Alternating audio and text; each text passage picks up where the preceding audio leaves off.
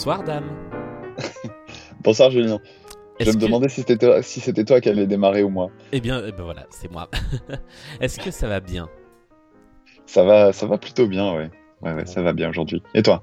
Écoute, moi, ça va pas mal. Euh, bon, c'est un peu en dents de scie, là, depuis le début de la semaine, mais aujourd'hui, on va dire que ça va bien. Euh, première chose, avant de commencer à discuter, est-ce qu'il y a un morceau euh, que t'aimerais qu'on écoute en fond sonore de cette discussion? Oh, dis donc, tu me prends complètement au dépourvu. En Complètement. plus, euh, ce que j'ai en tête là, c'était, euh, j'étais en train d'écouter euh, des, des trucs assez violents, donc je suis pas certain que ça fasse une bonne ambiance. Si tu sais ce que tu sais ce que tu vas mettre, tu vas mettre le morceau de Gainsbourg avec Michel Arnaud que tu m'avais proposé pour un épisode il y a, il y a deux ans. Les papillons. Je sais plus. Ouais, je sais bah, plus lequel c'était, mais Avec grand plaisir. Ah voilà, le souvenir. Alors, est-ce que tu peux me parler un petit peu de ta journée aujourd'hui, de, de confinement, de ta journée euh, chez toi? Eh ben, ma journée de confinement, euh, c'était une euh, journée de demi-confinement. J'ai dû aller faire des courses, la fameuse épreuve que tout le monde évite. Ouais. Euh, et ouais, parce que vivre dans un 35 mètres carrés, ça fait que tu peux pas stocker des masses, donc tu arrives assez vite à court de, vi- à, à court de vie que tu ailles. Donc j'ai dû faire cette grande épreuve. Finalement, ça va, c'était bien organisé, donc euh, ça s'est bien déroulé.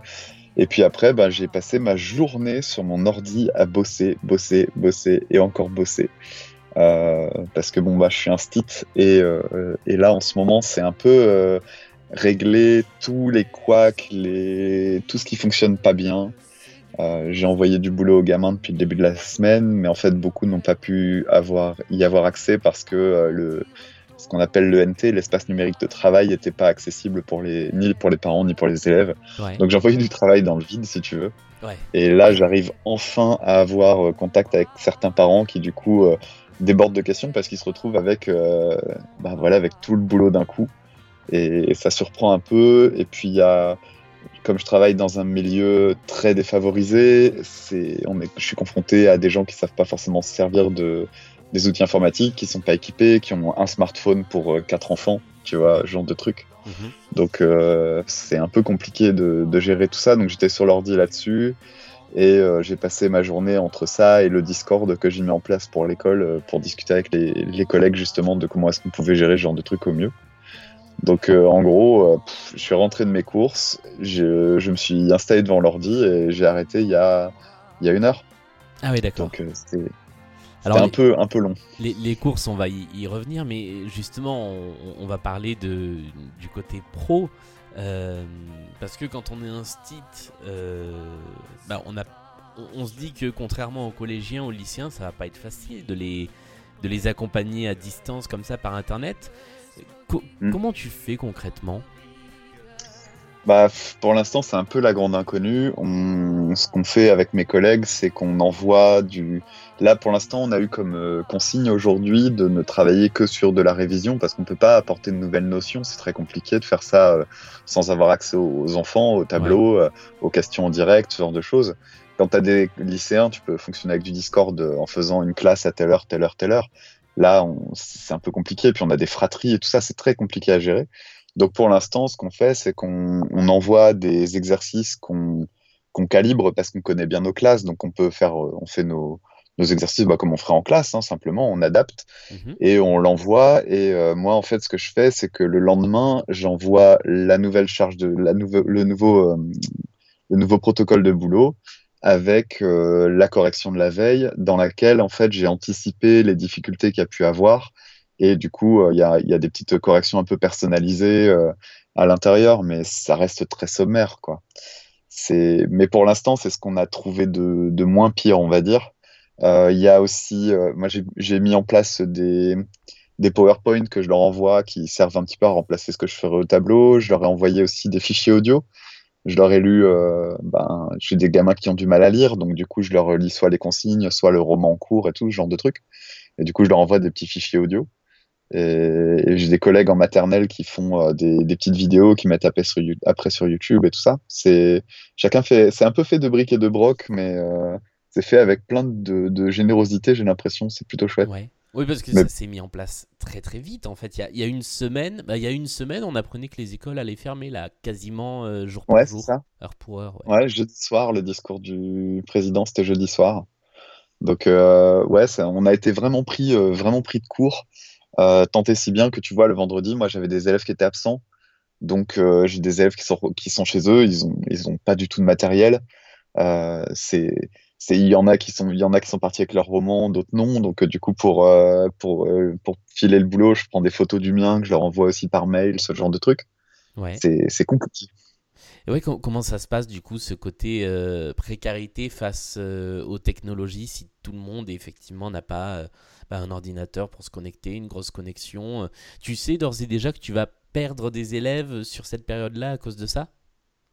Ben en fait, c'est, euh, je pense surtout, euh, enfin, au niveau de la classe, c'est possible qu'il y, ait, euh, y ait des élèves qui étaient déjà des élèves qui avaient du mal à avoir un suivi à la maison, qui vont être un peu laissés à eux-mêmes. Mais je pense que ce ne sera pas encore trop trop le problème principal. Le vrai problème, à mon sens, c'est plus au niveau global, au niveau national, en fait, où tu vas avoir des écarts, de, des écarts qui vont être vraiment fou entre euh, des, des, enfants qui viennent de milieux favorisés, de, de villes, etc., avec euh, des gamins bah, comme les miens euh, qui ont, bah, comme je te disais tout à l'heure, un smartphone pour quatre personnes, pas d'imprimante à la maison. Il y en a qui ont même pas de connexion Internet, comme tu disais, ils ont de la, de la 4G ou ce genre de truc, tu vois. Mmh Donc, c'est pas super fiable. Et puis après, il y a aussi, en plus de ça, ça, ça à la limite, c'est qu'un aspect technique.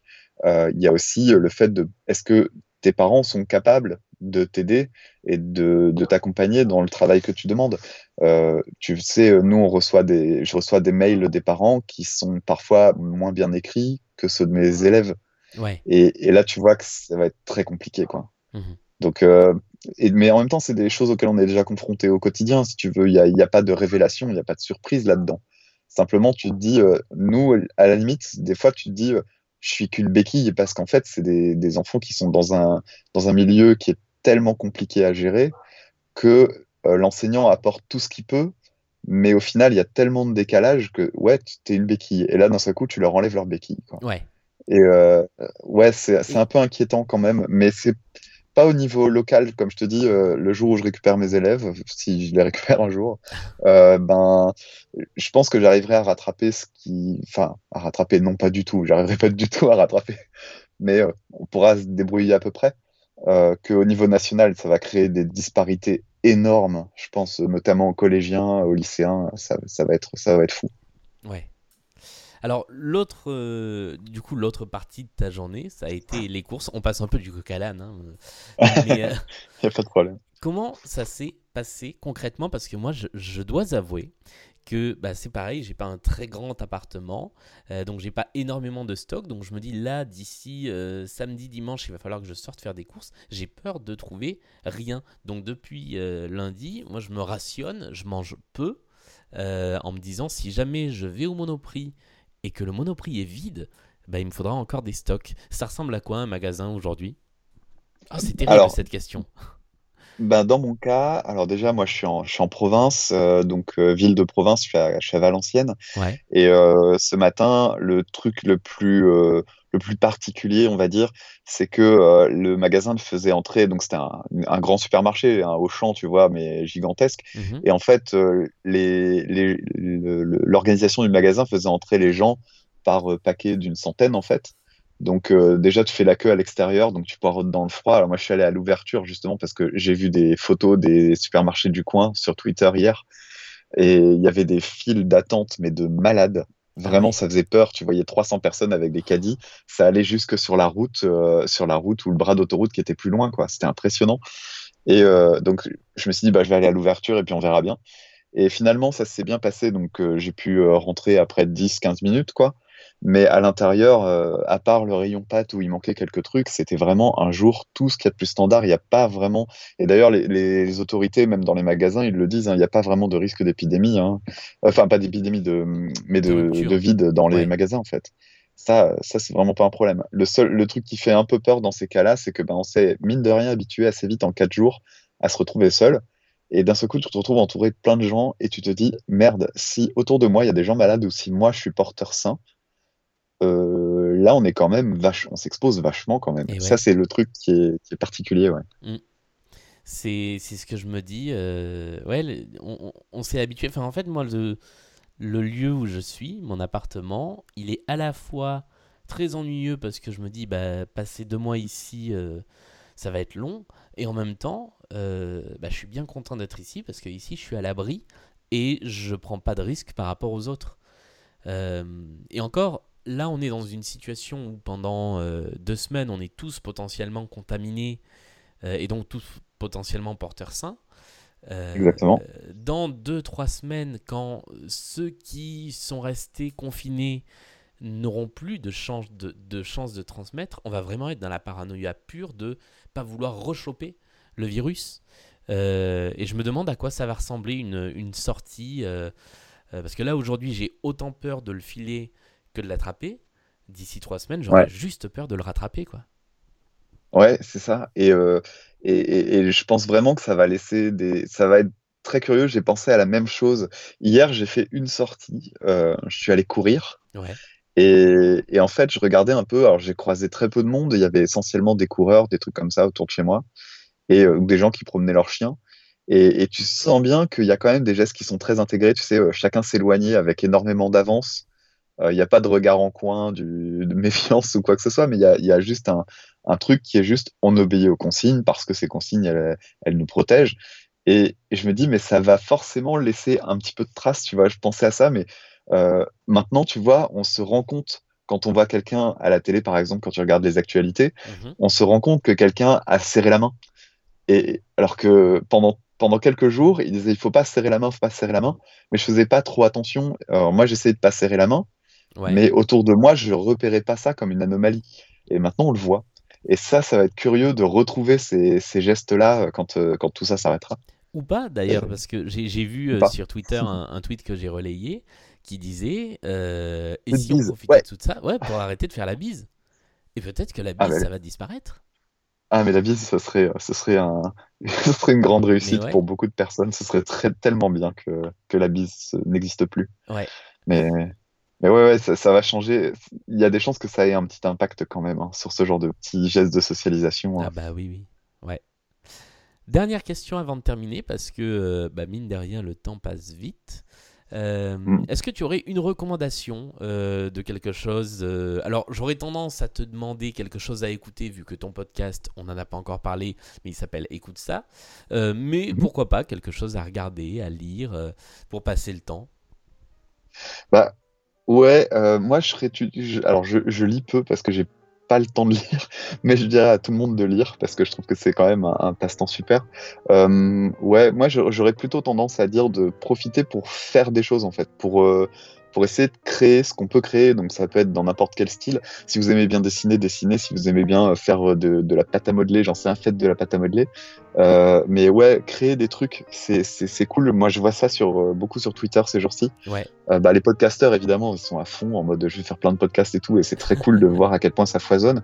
Et je me dis, ouais, c'est peut-être le meilleur, euh, c'est une des meilleures façons de tromper l'ennui, c'est de faire des choses, de fabriquer des choses, de concevoir des choses, de la musique, euh, peu importe. Mais ouais, s'il si y, y a possibilité d'avoir une espèce d'explosion de création comme ça, ce serait super. Eh ben, merci beaucoup, Dame. C'était hyper intéressant euh, comme, euh, comme éclairage. Euh, donc merci Bah, merci passé. de m'avoir proposé de venir. Oh bah c'est avec plaisir et bah merci pour ce pour ces un peu plus de 10 minutes qu'on a qu'on a passé ensemble. Salut, Bah, à la à prochaine. Salut.